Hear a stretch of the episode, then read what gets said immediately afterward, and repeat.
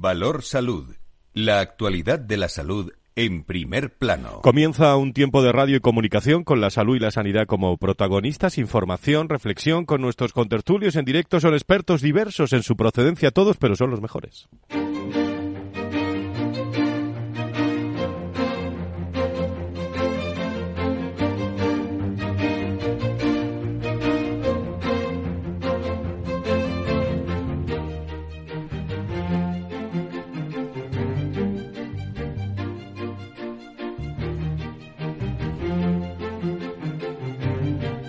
Valor Salud es un espacio de actualidad de la salud con todos sus protagonistas, personas y empresas.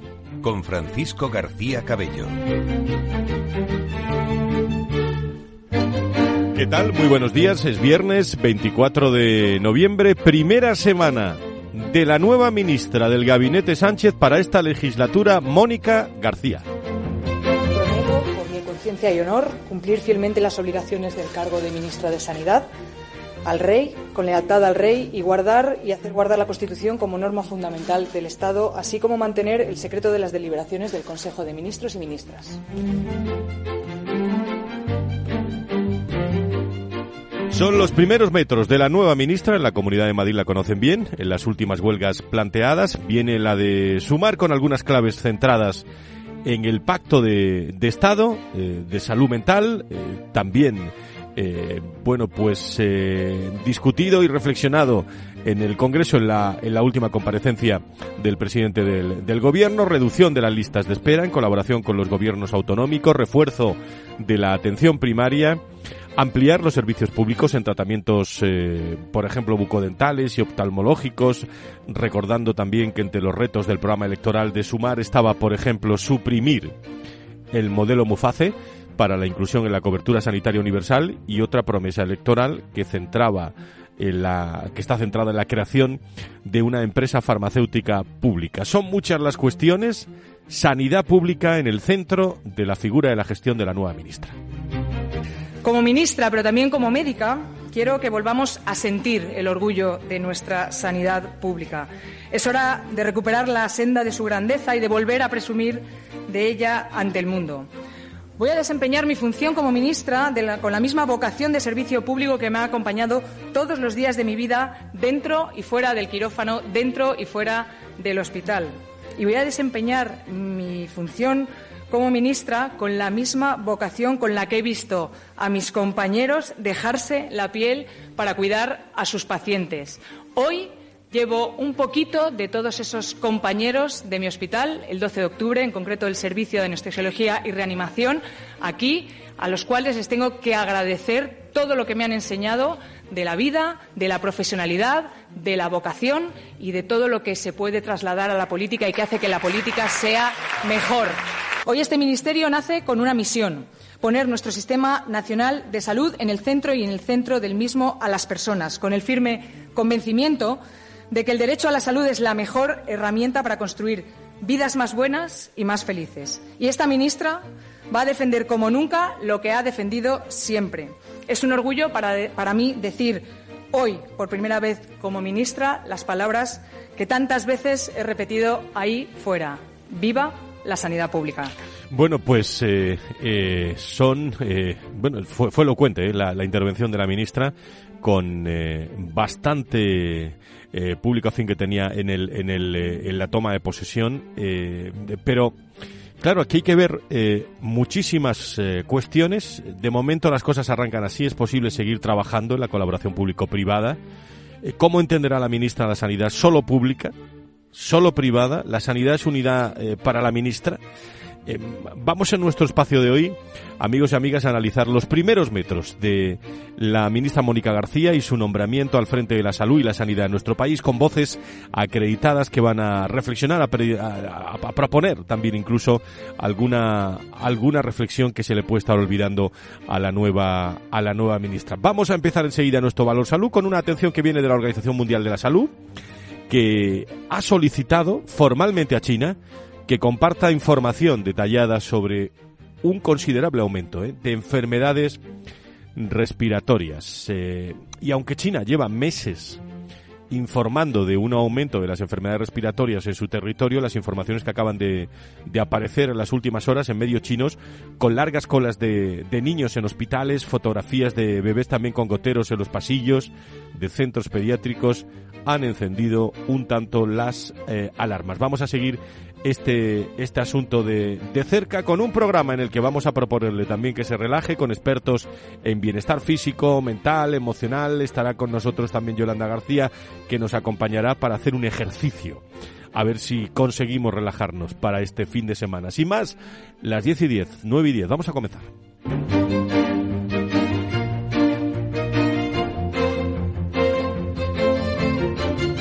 Valor Salud. La actualidad de la salud en primer plano. Abrimos tertulia, primer café de la mañana con todas estas cuestiones, donde la ministra centrará. Tenemos más sonidos, ¿eh? pero vamos a ir intercalándonos poco a poco y también vamos a analizar las medidas y las decisiones en sanidad para la nueva legislatura que, está tomando la nueva ministra Mónica, Mónica García. Luis Mendicuti es secretario general de la patronal de la sanidad privada en España, está en directo en esta tertulia de, del viernes. Don Luis, encantado de saludarle. Muy buenos días. Buenos días, Fran. Encantado de estar aquí una semana más. Muchísimas gracias. Eh, Nacho Nieto es experto en políticas sanitarias y es consejero de salud de La Rioja. Nacho, buenos días. ¿Cómo estás? Hola, buenos días. Pues eh, muy bien. Oye, muy interesados en los temas de la jornada. ¿eh? Me han dicho que te, que te, vieron en, el, en los...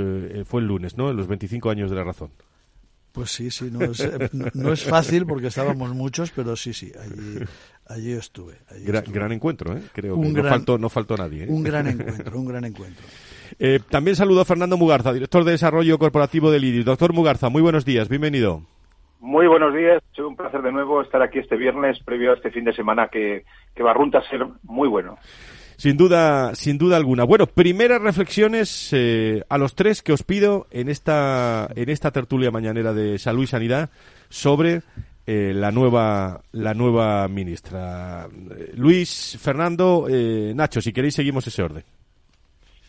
Bueno, eh, muchas gracias, Fran. Eh, yo creo que nos, eh, nos, encontramos ante una legislatura de confrontación ¿no? política, tanto en sanidad como en muchos otros aspectos, ¿no? Pero en sanidad yo creo que especialmente. Tenemos una una ministra de un color político, de Sumar, eh, digamos, que, ha demostrado durante hace durante muchos años cuáles son su, cuál es su idea de la sanidad, una sanidad un tanto excluyente de la sanidad privada, y luego por otra parte tenemos a todas las comunidades autónomas que tienen un, signo político eh, muy diferente.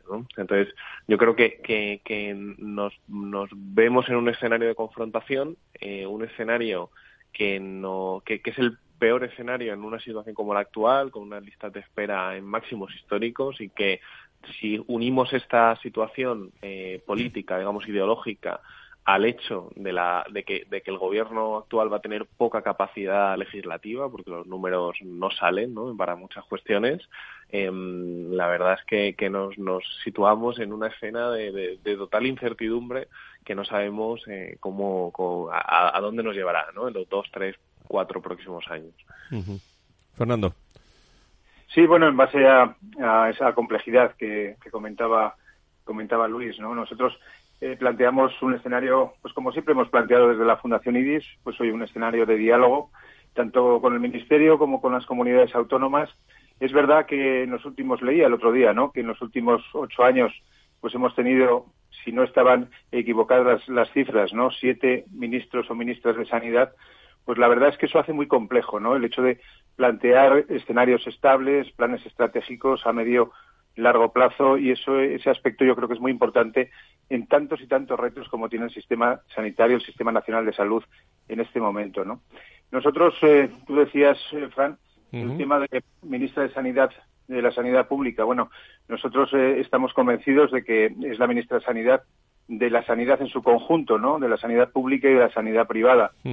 Nosotros desde la Fundación IDIS abogamos por esa sanidad sin apellidos, eh, no, queriendo entrar en el terreno de la utopía, porque es la realidad, ¿no? Una sanidad única para un paciente único, ¿no? Una sanidad en la que todos nos veamos presentes y representados, ¿no? Y desde ahí, pues el Ministerio tiene sus funciones, las comunidades autónomas tienen las suyas, y desde luego desde la Fundación IDIS lo que van a encontrar pues va a ser fundamentalmente esa voluntad y esa, eh, esa vocación de diálogo y además de proponer, promulgar e impulsar ese diálogo tan necesario para en definitiva aportar las soluciones más adaptadas, ¿no?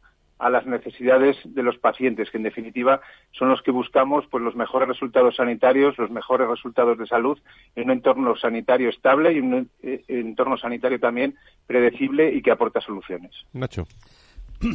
Bueno, yo eh, la verdad es que eh, estoy totalmente de acuerdo con lo con lo que ha dicho con lo que ha dicho Luis y es que tenemos eh, antecedentes y conocemos ya a la persona en los últimos años. Fernando han sido ocho ministros en siete años. O sea, esta esta es la octava ministra en siete años. No da para mucho tiempo a cada uno para hacer casi nada y todo lo que nos está proponiendo son cosas que habíamos oído y algunas de ellas eh, que se habían anunciado alguna vez. Mm, no sé muy bien quién las proponía, a lo mejor había sido ella misma o su partido en algún momento y que ahora las ha puesto encima de la mesa con una intensidad eh, bastante grande. Yo, Fernando, cuando, cuando ha dicho lo del Viva, yo no lo había oído, pero me lo estaba imaginando cuál iba a ser el final, que era ese, pero creo que le ha sobrado una palabra. Si hubiese dicho viva la sanidad, hubiese quedado, iba a decir como una reina, y que me perdone la reina, pero, pero no, ha dicho lo que ha dicho y además lo ha dicho con toda intención y, tú lo sabes, bueno, Luis también lo sabe y lo sabemos todos, ¿no? Y eso es lo que, lo que nos queda esperar en esta etapa que viene. creo que va a ser bastante, bastante dolorosa. Análisis, sí, eh, Fernando. Sí, eh, yo Fíjate que eh, me vienen a la cabeza pues las palabras que tantas veces hemos comentado en este, en este, este, foro no tan tan importante y tan relevante como es Valor Salud, ¿no? En el entorno de la comunicación y de la actualidad. Eh, sanitaria, ¿no? Que es el tema de, la politización. Yo creo que debemos, por lo menos, no sé, me da la sensación, a lo mejor es utópico, ¿no? Pero bajar un poco el suflé de la politización, ¿no? Creo que en este momento lo que menos necesita la sanidad es, es no política, sino politización de ella, utilización de, de la sanidad desde un punto de vista político y además para los propios intereses, ¿no? Y por eso nosotros desde la Fundación IDIS abogamos, insisto, por ese diálogo constructivo, ¿no? Porque estamos ya muy muy muy cansados, ¿no? De, de, ver esa politización, de esa utilización y en definitiva para nosotros, me imagino que para todos también, ¿no? Pues tanto los problemas relacionados con los pacientes como con los profesionales, como con el tema de la gobernanza o de la eficiencia o de la gestión o de la suficiencia de recursos del sistema sanitario, eso es lo fundamental o, o de la incorporación de la innovación. Eso es lo fundamental y en eso nos deberíamos de ocupar, ¿no? Hablar, dialogar y transitar por ese camino, no por el otro camino que realmente lo único que lleva es a diatribas y, como decíais al principio, pues lógicamente a posiciones encontradas. Eh, es absolutamente cierto, Fernando, pero nos debatimos entre el ser y el deber ser. O sea, todos del pacto por la sanidad, de la no agresión con los temas sanitarios en el ámbito político, nos hemos, desde hace muchos años, ¿eh? eso, eso lo he oído y lo he dicho yo en el Consejo Interterritorial hace ya muchos años y jamás, jamás se ha conseguido. Y creo, permíteme augurar que va a ser una etapa en lo sanitario de gran confrontación política y si no ya lo veremos. Bueno, la, ministra, eh, como digo, fue, fue muy explícita ¿eh? el día de su, de su puesta de largo después de la, de la, de la toma de posesión. Eh, en el inicio de su discurso hemos escuchado dos intervenciones, la toma de posesión y también hablando de la, de la salud pública, pero en el inicio de su discurso tomó la palabra también para, para intervenir y se acordó de, Derner Juken, eh, impulsor de la Ley General de Sanidad y también para, tuvo un recuerdo también para sus padres y todos aquellos que contribuyeron a tener un sistema nacional de, de salud como el actual. Estamos ante una, lo digo por aquello de, de, de, la confrontación que se, que se comentaba, estamos en una, eh, con una ministra que maneja bien eh, las, las distancias cortas y largas, con foco. y eso se observa en sus primeras palabras. La generación de mis padres ambos psiquiatras. Mi padre hoy está aquí, mi madre no puede estar.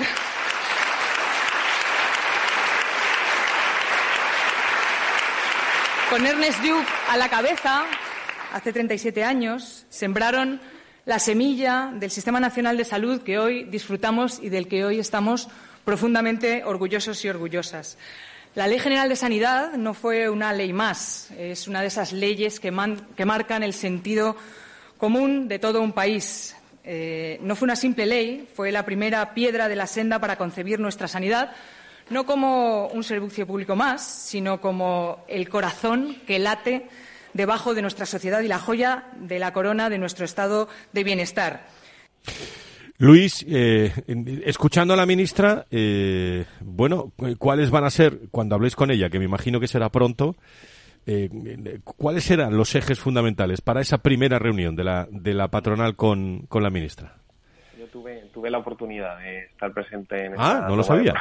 sí, en la entrega de la cartera en el Ministerio de Sanidad, en esta sala Ernest Lluch, a propósito además de coincidía con el aniversario del asesinato de, de Ernest Lluch eh, y fue muy muy emotivo.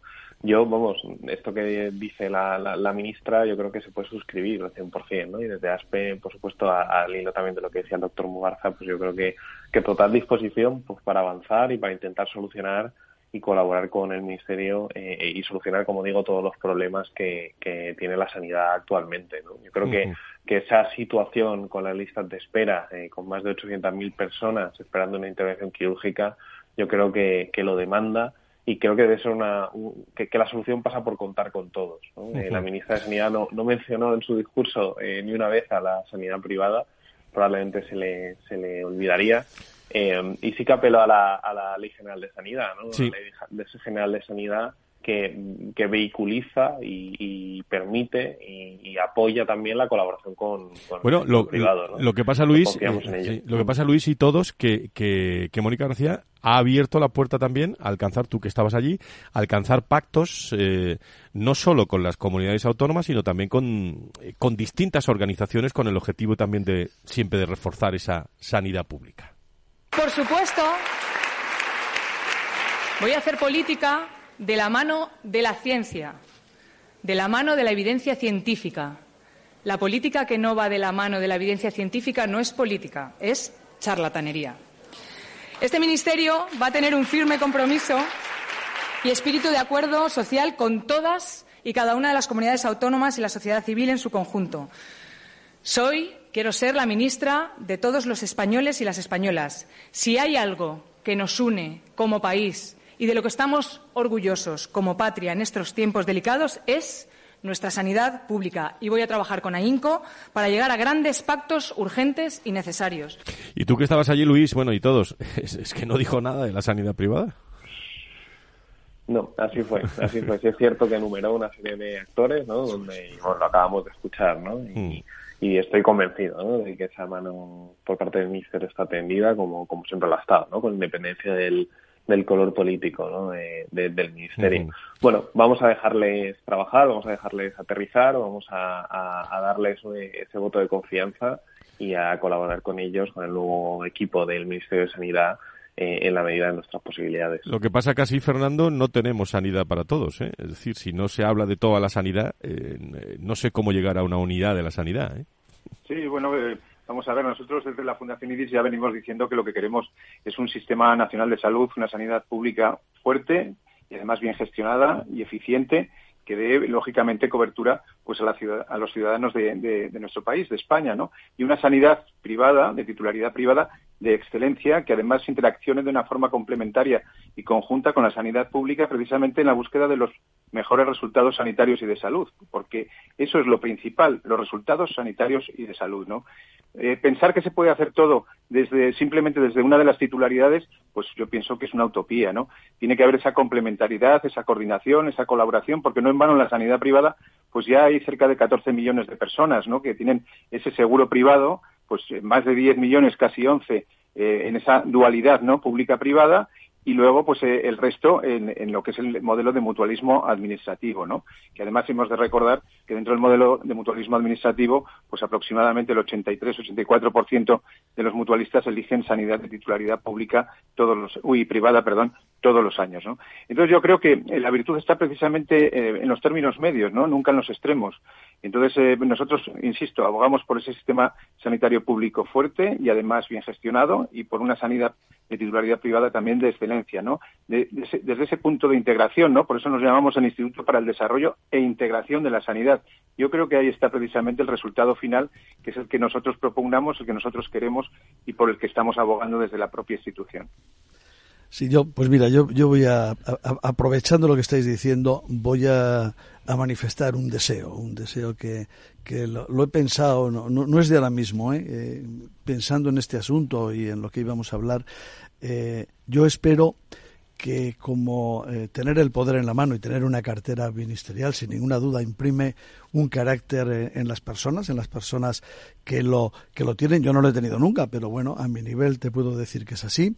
Y, que realmente se produzca ese cambio que estáis, eh, del que estáis hablando los dos y el que sería muy necesario para que funcione nuestro Sistema Nacional de Salud y se resuelvan los problemas, que son los mismos que el Ministerio ha arrastrado en los últimos años, por lo menos en esos siete en que ha habido ocho ministros, y que desde luego se produzca un cambio en la actitud, iba a decir en el pensamiento, aunque pueda ser más fácil, y en la forma de entender al Sistema Nacional de Salud de la, de la ministra, porque a lo que hasta ahora nos ha tenido acostumbrado y hemos visto está lejos de eso, pero bueno, vamos, voy a confiar con vosotros también en que esa transformación se va a producir.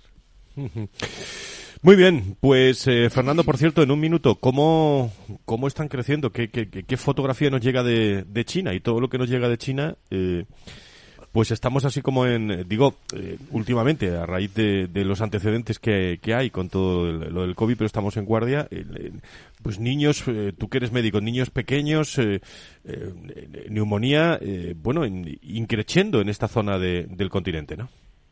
Bueno, ya, ya era, es un poco el, el anuncio, desgraciadamente es el anuncio eh, realizado por la comunidad científica, ¿no? por los epidemiólogos a nivel mundial, ¿no? que eh, esto no se acaba, o no se va a acabar, desgraciadamente, con, con la última pandemia que hemos tenido del SARS-CoV-2, ¿no? del COVID-19. ¿no? Eh, desafortunadamente, pues los procesos infecciosos, especialmente víricos, ¿no? Y, y, acompañados precisamente de ese fenómeno que son las zoonosis y tal, pues lógicamente están ahí, ¿no? Y bueno, pues, pues eh, ahí están los datos que, acabas de comentar, ¿no? Tendremos que estar muy alerta, los expertos en epidemiología, salud pública tendrán que estar muy alerta, bueno, pues para aprender precisamente de una situación tan, dramática como la que vivimos con el, con el COVID, ¿no? Y tratar de aprender en, aquel momento de los errores que se cometieron, que los hubo, y lógicamente también aplicar los aciertos que también los hubo en ese momento.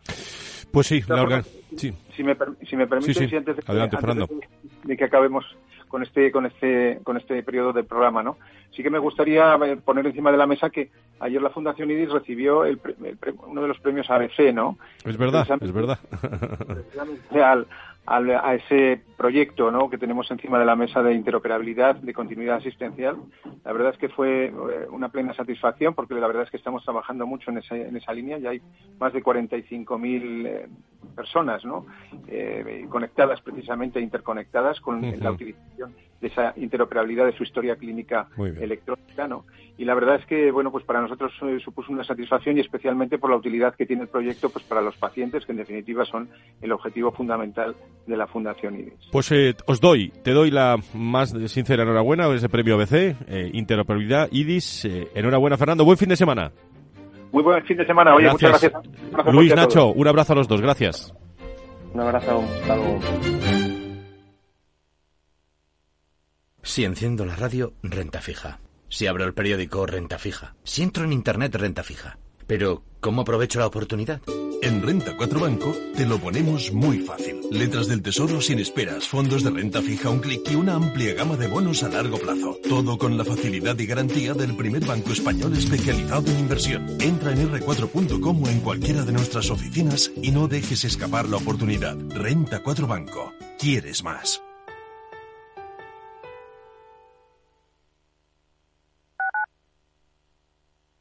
Madrid, 103.2, Capital Radio.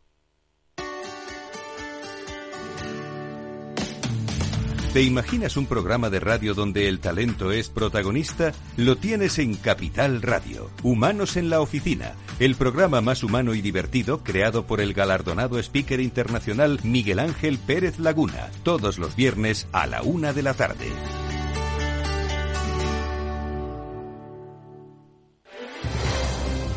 Si quieres entender mejor todo lo que rodea nuestro sector alimentario, tienes una cita en La Trilla. Un gran equipo de especialistas te acercará a la actualidad económica y política desde el campo hasta la mesa. Conocerás sus principales innovaciones sin olvidar las producciones más tradicionales. Los sábados de 8 a 9 de la mañana con Juan Quintana, la trilla de Capital Radio.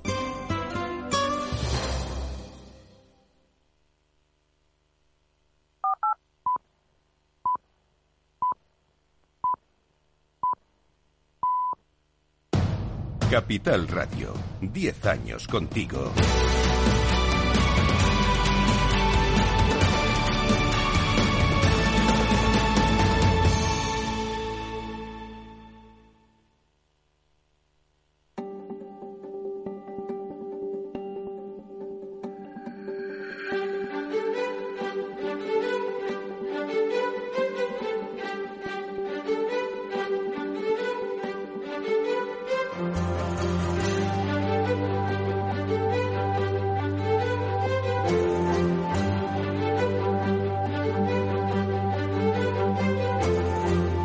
Valor Salud es un espacio de actualidad de la salud con todos sus protagonistas, personas y empresas.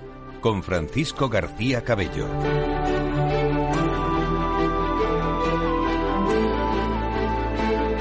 Las diez y media, las nueve y media, las Islas Canarias, tertulia, la salud y la sanidad, los viernes a las diez aquí en la radio.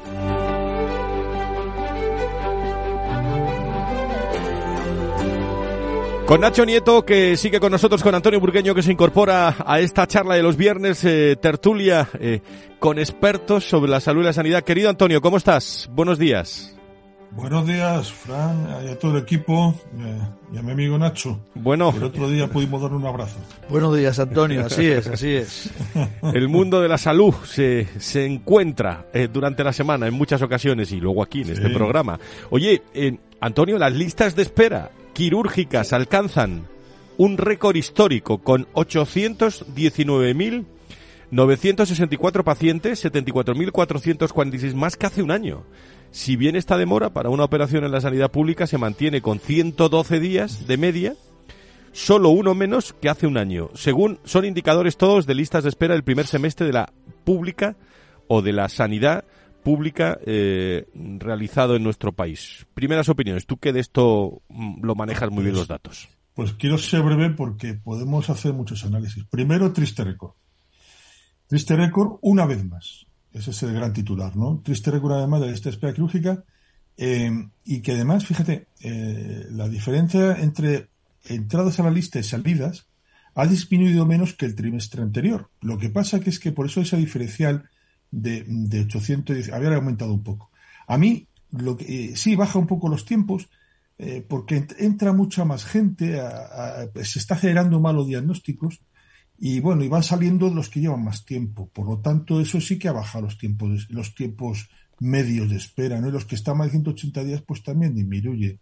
Eh, pero siguen siendo muchos, ¿no? A mí me preocupa mucho más, Fran, me preocupa mucho más las consultas la primera consulta. Si es que cuando decimos lista de espera de consulta, no, no, de primera consulta. ¿Qué significa esto? Pues que alguien ha estado o en un especialista y le manda a otro por un diagnóstico o a una continuidad, o bien viene de atención primaria y han dicho vaya usted al especialista. Esta persona puede tener una sospecha, pero está sin diagnosticar y está así mucho menos sin tratamiento. Por lo tanto, a mí me preocupa más porque el quirúrgico, pues molesta que no me operen, no está bien, pero si tengo una pierna mal, pues me fastidia y con razón, y protesto con razón, pero sabemos lo que tiene pero, y lo que hay que hacerle. Pero el problema, y esa ha crecido mucho más, ha crecido eh, concretamente en, eh, en, medio millón de personas, ¿no? En 538.000, ¿no? Antonio, no, eh, sé, no sé si es mejor saber ya lo que tienes y que no te operen o esperar a, saber lo que será mucho o poco, no sé, no sé qué, las dos cosas, las dos cosas malas. Pero, pero, no, lo es que, que un lunar en dermatología, que es brutal cómo está la dermatología. Que sí, que sí, que son, que son todas, pero déjame hacer una reflexión general sobre lo que tú mismo decías.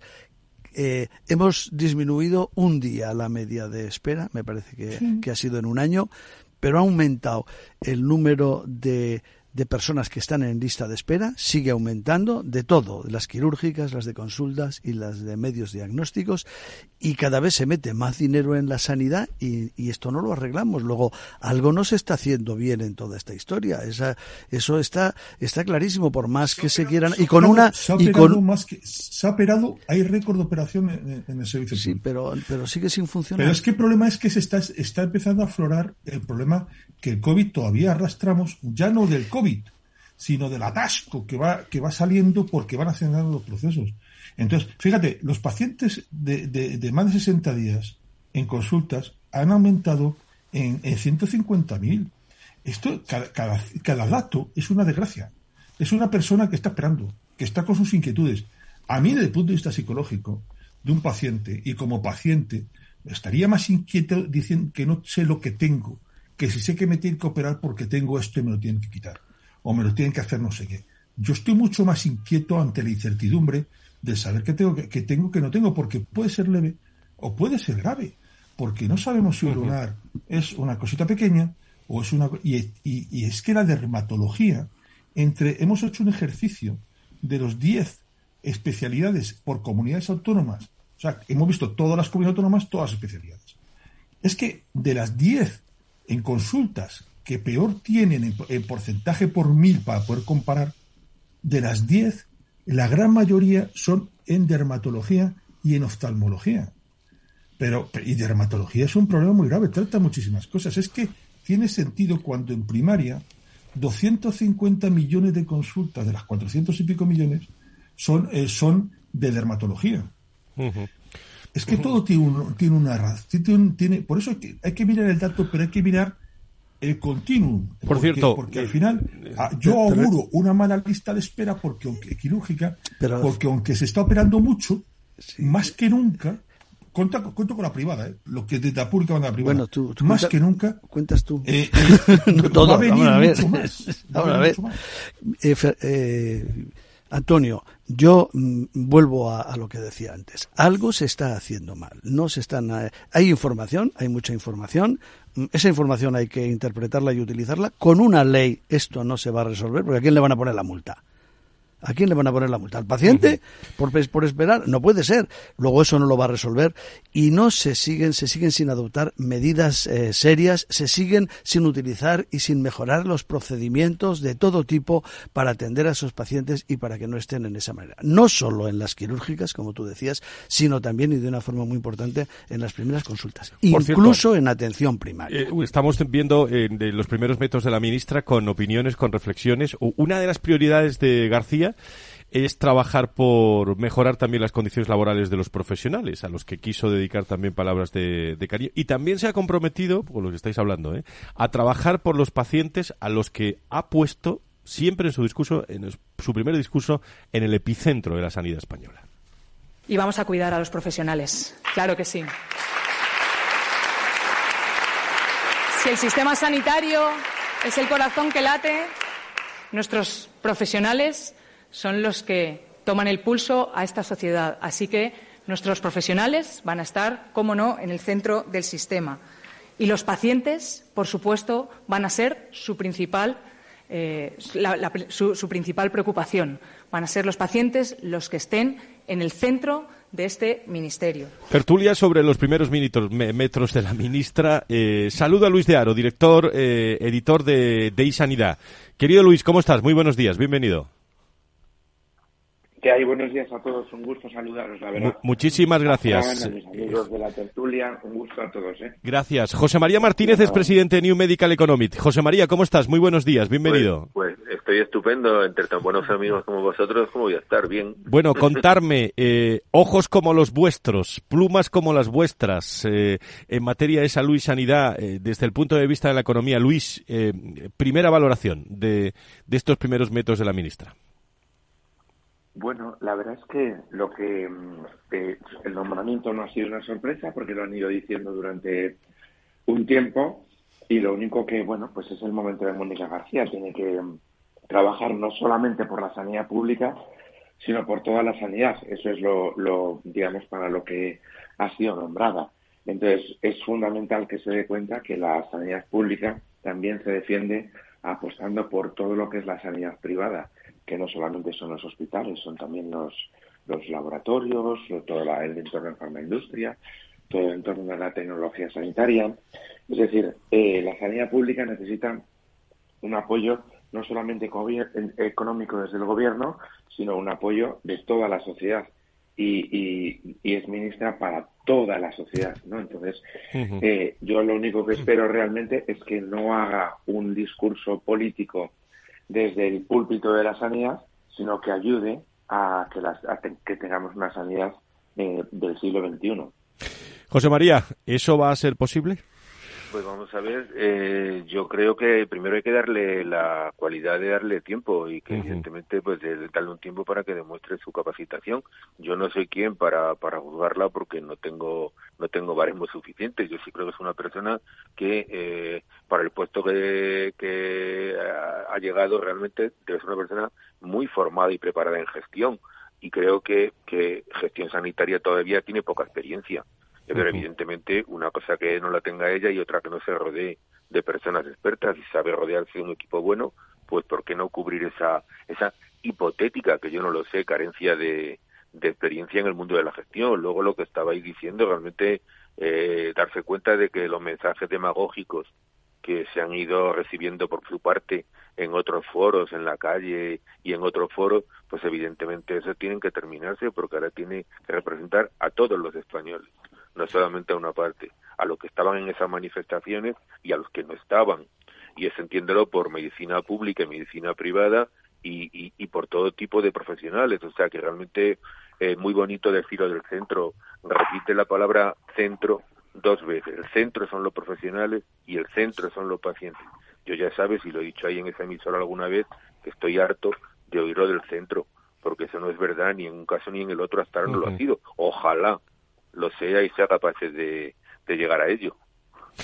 Muy bien, pues en, todo su discurso no se salió ¿eh? de un, ápice de, las líneas maestras sobre las que también eh, marcó eh, su presidente, Pedro, Pedro Sánchez. Uno de ellos debe ser el Pacto de Estado por la Salud Mental. Quiero hacer énfasis en la salud mental y que la salud mental va a ser una de las piedras angulares de este ministerio para conseguir que la vida duela un poquito menos. También tenemos una tarea pendiente con el ámbito de la atención primaria. Es el mayor emblema de nuestro sistema sanitario y el que mejor representa nuestro espíritu de cohesión y de equidad. Pero en los últimos años ha recibido demasiados embistes. Es hora de resarcir la deuda con nuestra atención primaria sin más dilación. Junto a ello es el momento de blindar la universalidad. No hay nada más justo o más eficiente que tener una sanidad que atiende a todas las personas que viven en nuestro país. Aún no hemos logrado revertir todo el daño que se hizo en el año 2012 a la sanidad universal y es un compromiso de este Gobierno lograrlo en esta legislatura. Y si queremos tener una sanidad que responda a lo que la salud de la gente necesita, tenemos que incorporar prestaciones de salud visual, de salud bucodental o la atención temprana. Recuperar la grandeza de nuestra sanidad es hacerla más grande para que la gente no tenga que echar mano del bolsillo.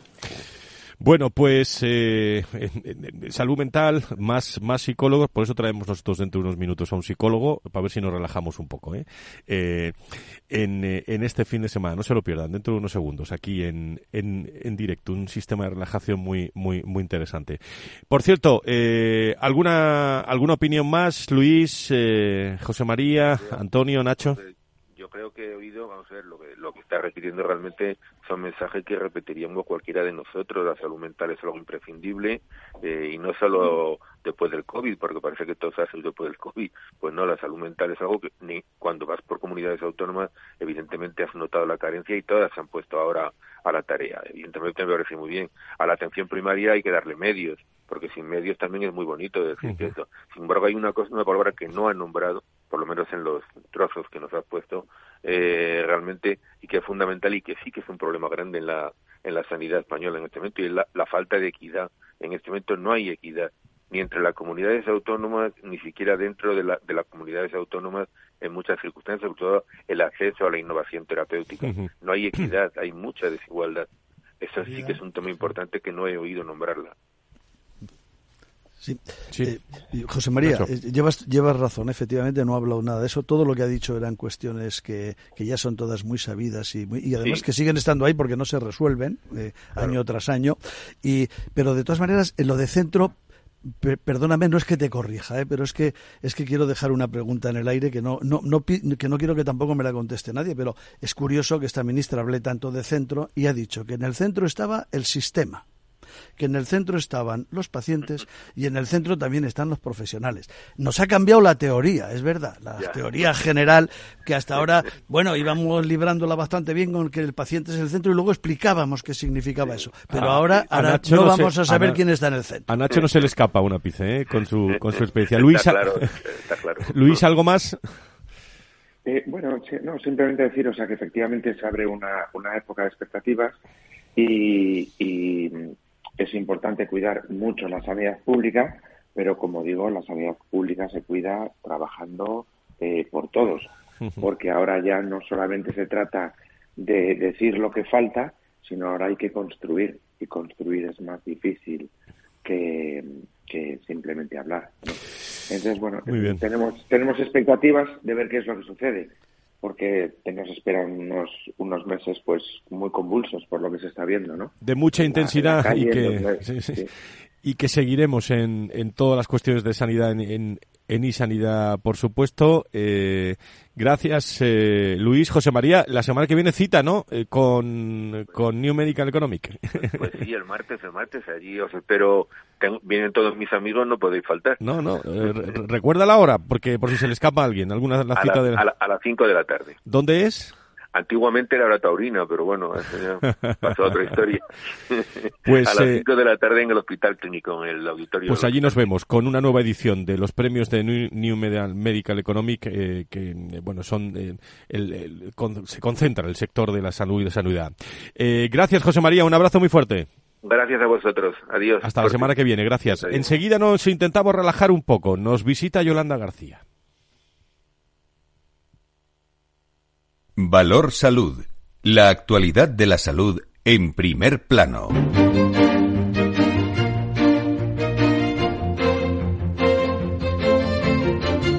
Después de hablar de tanto de, política sanitaria y de los primeros metros de la ministra, doy la bienvenida a Yolanda García, eh, que está que está con nosotros, experta en bienestar físico, mental, emocional, y tras varios años de formación y prácticas en diferentes técnicas, Yolanda ha diseñado su propio método cuyo objetivo es lograr la unificación de, bueno, el cuerpo, la mente, el espíritu con el fin de eliminar el estrés, de eso vamos a hablar, y de conseguir el bienestar propio. De, de, de esta forma ayuda a personas a llegar a, a la raíz real de los problemas para tratar de desbloquearlos y, su, y superarlos. Yolanda, ¿cómo estás? Muy buenos días. Hola, buenos días, muchas gracias. ¿Qué te parece cuando la ministra y todos están hablando de, salud mental, de psicología? De, ¿Cuál es tu opinión desde, desde fuera? Es súper interesante todo lo que también se está diciendo.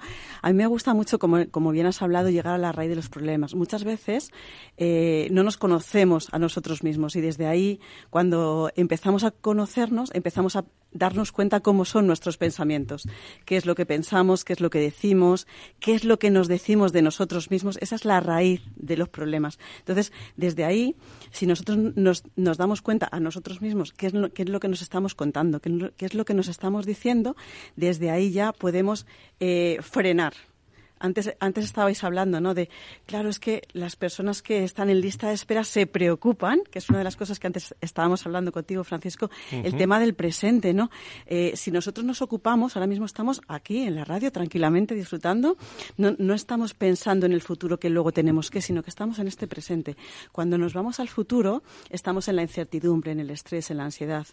Cuando nos vamos al pasado, estamos en la tristeza, en la melancolía, en otros tiempos fueron mejores y nos olvidamos siempre de lo único que tenemos. ¿Cómo se hace eso? Presente, para vivir más darnos cuenta de estar más tiempo en la conciencia. Entonces, se hacen estos, estos pequeños parones que es lo que yo invito muchas veces a, a ver cómo estoy, si ni siquiera me estoy dando cuenta cómo respiro. ¿Nos, ¿Te das cuenta cómo respiras en el día a día? ¿Cómo estás? ¿Cómo es tu postura corporal? ¿Te das cuenta de algo tuyo? Entonces, lo principal para mí es empezar al darte cuenta al yo, al yo eh, tanto en el yo personal como en el yo profesional, que es lo que también trabajo mucho en las, en, las, en, las empresas. Me gusta mucho ir a la raíz primero, ¿no? Al tema de los hábitos saludables, alimentación saludable, higiene del sueño, hábitos diarios y sobre todo que muchas veces no nos damos cuenta el tema del cuerpo. La prevención de la enfermedad para mí es fundamental también, ¿no? Yo soy instructora de Chikun que... Explícanos eso. Sí, está relacionado con el tai chi, con la medicina tradicional china, y son unas prácticas y movimientos armónicos donde trabajamos la prevención de la enfermedad y cuando ya está la enfermedad, a minorar esas consecuencias. Entonces, cuando en las empresas eh, enseño esto, ¿por qué hemos estado tanto tiempo sin el chikun? Es maravilloso, ¿no? Entonces, no solo es la parte mental, sino también la parte física, la parte emocional. Una vez que hemos tocado la raíz de este problema, pasamos a la gestión emocional el, ay, claro, las emociones que muchas veces nos sacan del camino, ¿no? Entonces es volver al centro. Ahí también seguimos trabajando el yo personal, el yo profundo, y desde ahí la, resiliencia tan importante, la, la, adaptación al cambio, el aprendizaje, el crecimiento de las dificultades. Por eso toco mucho ahora el cambio cultural en las organizaciones esos pensamientos que se quedaron añejos, esos patrones ¿eh? reiterativos y que hay que cambiar. O sea, es que eh, es movimiento, es mucho cambio. ejercicio, ¿no, Yolanda? Mucho ejercicio, ¿no? Ejercicio de todo tipo, ¿no? Pero sobre todo de respiración, ¿no? Respiración también, respiración. Eso te hace mucho estar en el presente. Es una de las cosas que tú me dices en el presente. ¿Cómo se hace eso? ¿Cómo se hace? pues mira, eh, pues primero es, eh, para cambiar algo es darnos cuenta. Espera, em, es la conciencia, el punto del darnos cuenta, ¿no?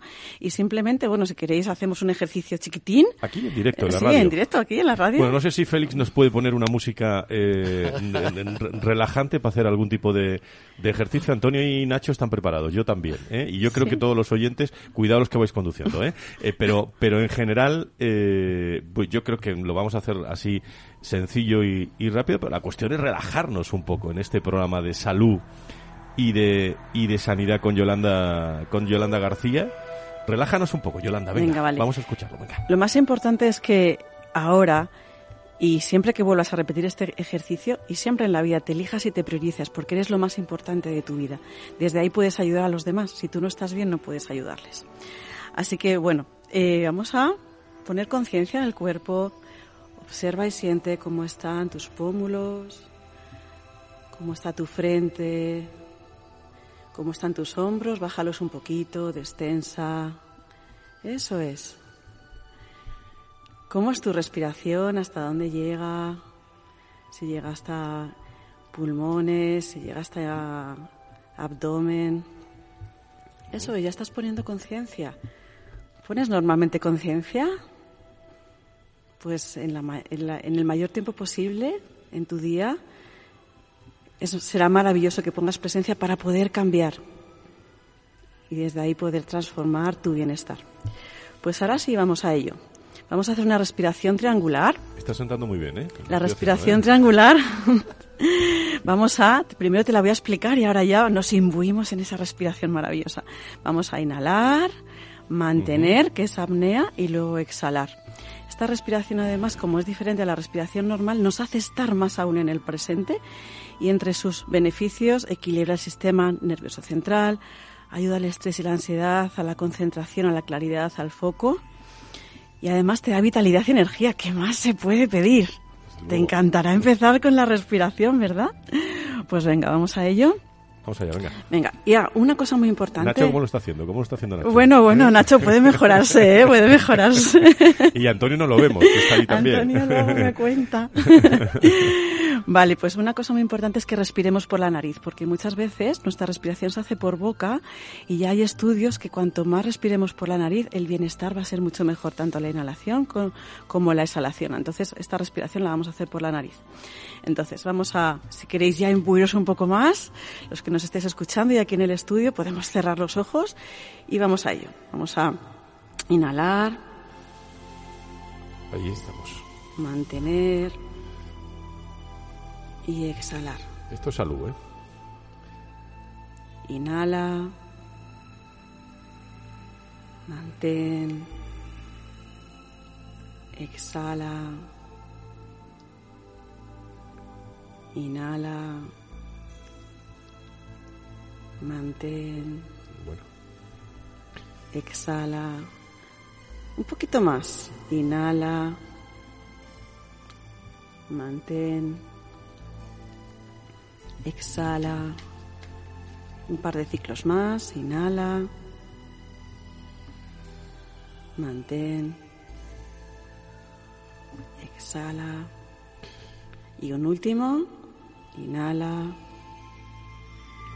Mantén. Estoy, estoy nuevo para el fin de semana. ¿eh?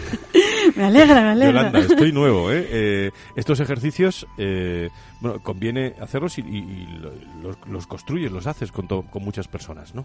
Sí, sí, sí. Sobre todo doy formaciones en empresas donde, donde realmente los, los empresarios están dando cuenta el- la, la importancia de cuidar a sus empleados, porque cuando realmente cuidamos al, al mejor activo que tiene la empresa, que es el propio empleado, estás cuidando el corazón de la empresa, que es el movimiento. Hay un win-to-win. Cuando ya la empresa, que cada vez más empresas están dando cuenta de eso, hay un cambio real, ¿no? Que es lo que antes estábamos hablando, ¿no? El, el cambio cultural en, la- en la- en las organizaciones pasa a ser lo añejo, los patrones aprendidos, a lo nuevo. Y de repente hay cambio, ¿no? Cuando todo esto se empiece a, introducir, tanto la salud mental, gestión emocional, importantísimo la prevención y la, gestión de estrés. Cuando de repente hay estos parones e empiezas a conocerte a ti mismo desde el yo profundo, el yo profesional, primero conocerse a uno mismo para luego conocer al de enfrente, con las relaciones, con los equipos, con los resultados, con los objetivos, de repente todo cambia. A mí me gusta mucho trabajar la motivación y, el- y aquí una cosa muy importante, eh, muy importante es que tanto las empresas como los empleados acaban con más autoestima y con más valoración, tanto unos como otros. ¿Sabes lo que estoy pensando? Digo, a ver si te va a llamar la ministra. Eh, para, eh, como hemos estado hablando tanto de ella esta mañana en este programa de salud y sanidad y luego nos hemos relajado, pero hemos hablado a ver si, ¿Para ¿no? qué? ¿Para, ¿Para qué? Bueno, eh, Yolanda, muchísimas gracias por acercarte y relajarnos un poco para el fin de semana, que eso es salud y eso es sanidad en este en este programa y te esperamos te esperamos más veces por aquí. Eso es. Muchas gracias. Muchas gracias, muchas gracias. Con vistas al fin de semana,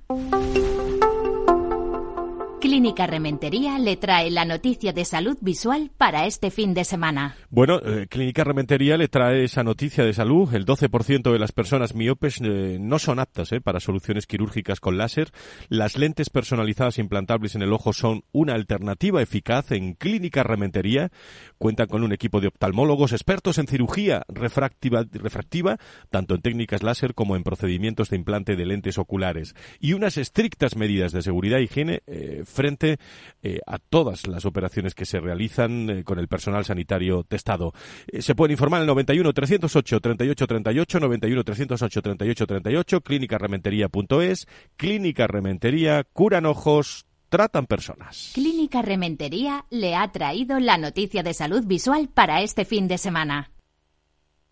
A todos los gobernantes hoy les queremos cantar.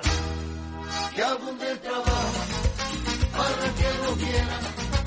Que negro y blanco no se tiren piedra y que disparen flores los que hacen la guerra.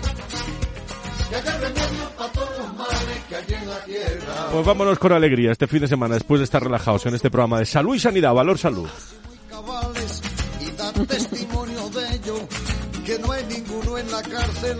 Antonio Burgueño, eh, no dirás que no te hemos relajado y alegrado el fin de semana, ¿eh? técnica yo la utilizo, ¿eh? Claro. Y es y la recomiendo porque cuanto más la utilizas, más más eh, beneficio te da. Y es maravilloso, ¿eh? Te relaja el tema cardíaco y todo. Es Pues nada, Yolanda nos ¿eh? ha dejado aquí, vamos, súper relajados para el fin de semana. verdad, ¿eh? ¿eh? Doy fe. Gracias. Eh, hasta el viernes, si Dios quiere, Nacho. Que pases un buen fin de semana. Gracias. Muchas gracias, igualmente a todos. Yolanda, muchas gracias por estar Muchas con gracias a vosotros. Feliz fin de semana. Gracias a todo el equipo también de, de Valor Salud y nos vamos con alegría. Hasta el viernes, adiós. que la intención era buena y cuando alguno dimite, no le acusen de pecado, es que ha trabajado mucho y se merece un descanso. Que abunde el trabajo para que lo viera, que el negro y blanco no se tiren piedra, que disparen flores los que hacen la guerra. Que haya remedio para todos los males que hay en la tierra.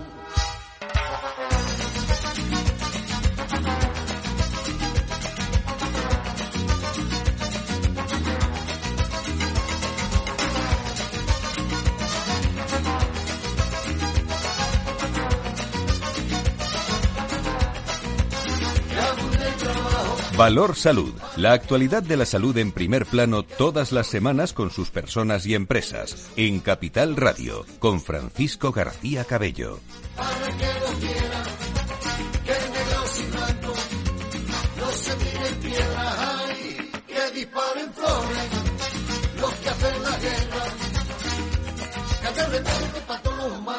que la los tierra, que abunde trabajo, para que lo quieran, que